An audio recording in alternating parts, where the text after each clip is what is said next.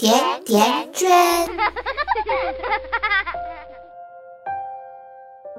大家好，我是甜甜圈伐木类的主播静川。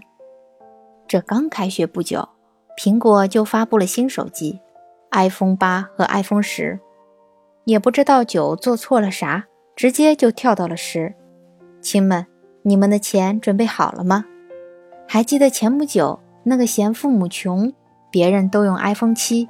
只给自己买儿童手表的十岁男孩吗？说到这个事儿啊，甜甜圈的育儿群里有不少家长反映说，每到开学，孩子们之间都会先进行一场装备竞赛。有的家长调侃说，孩子们的开学季就是家长的破产季。其实，在孩子身上，现在的家长都很舍得花钱，但到了。电子产品这一块，父母内心还是很纠结的。最担心的无外乎两点：一怕孩子过度沉迷；二怕造成近视。那么，到底要不要禁止孩子接触电子产品呢？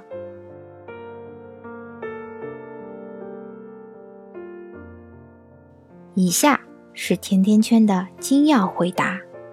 现在手机就像吃饭睡觉一样，融入我们的生活中。两三岁的孩子对手机可以熟悉到什么程度呢？他会自己打开摄像头，模仿家长拍他的动作，在家里各种拍拍拍；会自己打开相册，熟练翻阅照片，点播放看视频；会自己看动画片，知道要等广告。甚至还会点击下一集，直接跳过片尾。对于现在的孩子来说，手机等电子产品就是一个必不可缺少的时代产物。如果一味禁止孩子接触，对于孩子的成长来说未必是好事。在孩子沉迷手机这个普遍性的难题面前呢，有两种家长。一种是强硬的家长，手机没收，游戏卸载，如果孩子偷偷玩，就打骂一通。家长看似赢了，但付出的代价很大。不说家长的监督成本很高，一不留神，手机、平板电脑就被孩子找到了，孩子可能还会对父母产生怨恨。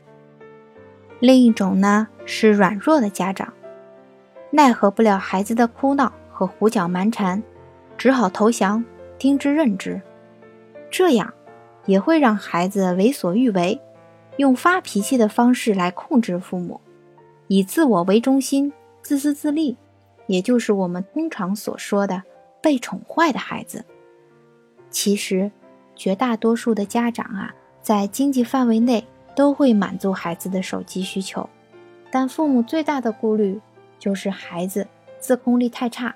沉迷电子产品怎么办？实践证明，对玩手机等电子产品，父母和孩子事先的约定比过后的惩罚效果更好，也更容易实施。那就是跟孩子约法三章：玩手机可以，但要约定时间和规则。一旦违反，要承担违约责任。它会让孩子更有参与感。与父母强加给自己的命令相比啊，孩子会觉得约定的方案是自己的主意，对他自己参与制定的方案有更强的执行动力。说到制定规则，有几点建议，圈圈想和大家分享一下：一要清晰地指出孩子需要改进的行为，比如一天玩手机不能超过一个小时。玩手机必须是在完成作业以后，目标要具体明确，便于测量。相比每天玩手机时间不能太长，每天玩手机时间不能超过一个小时，就更容易测量了。二，要清楚的说明孩子完成约定可以得到什么，没有完成他又将失去什么。在这个过程中，要尽量少说不，多说可以。比如，如果你现在把作业做完成，那么晚上我就带你去甜甜圈玩，而不要说，如果你现在完不成作业，就不能去甜甜圈玩。两个说法意思虽然相同，但如果孩子朝着积极的方向努力，他完成目标的可能性就更大。三，要把约定写下来，贴在家里显眼的地方，让孩子和家长。时时刻刻可以看到，当孩子完成了约定，哪怕是个小目标，父母都要及时给予鼓励。当孩子没有完成约定，那就是违约啊，就需要承担违约责任。如果不追究，约定就没有丝毫的约束力了。四，最后也是最重要的一点，就是要注重。约法三章的“约”字，在执行的过程中要尽量听取孩子的意见，千万不能把约定变成父母单方向的命令。很多孩子在小学三四年级的时候，基本上就开始对智能手机产生了拥有的渴望，不是因为通讯交流的需要，而是好奇。家长们可以利用这份好奇。引导孩子正确对待手机等电子产品，开发出更多的玩法。只有这样，才能让孩子与不断发展的科技和平共处。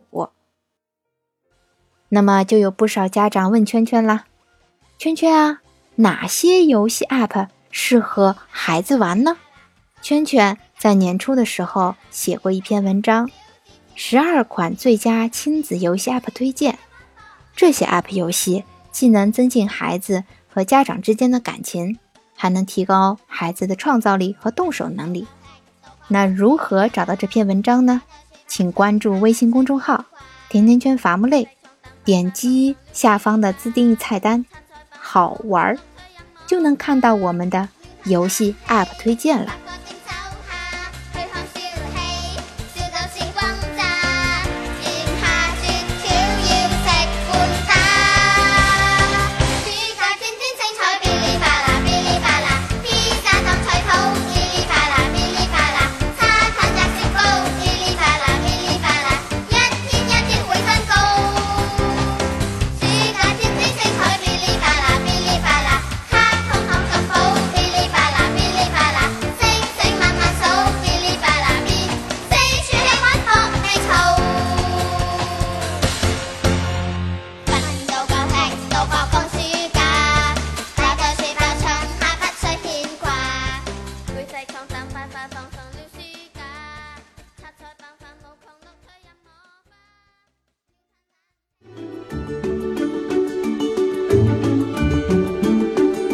百度搜索“甜甜圈教育”，更多精彩内容等你发现。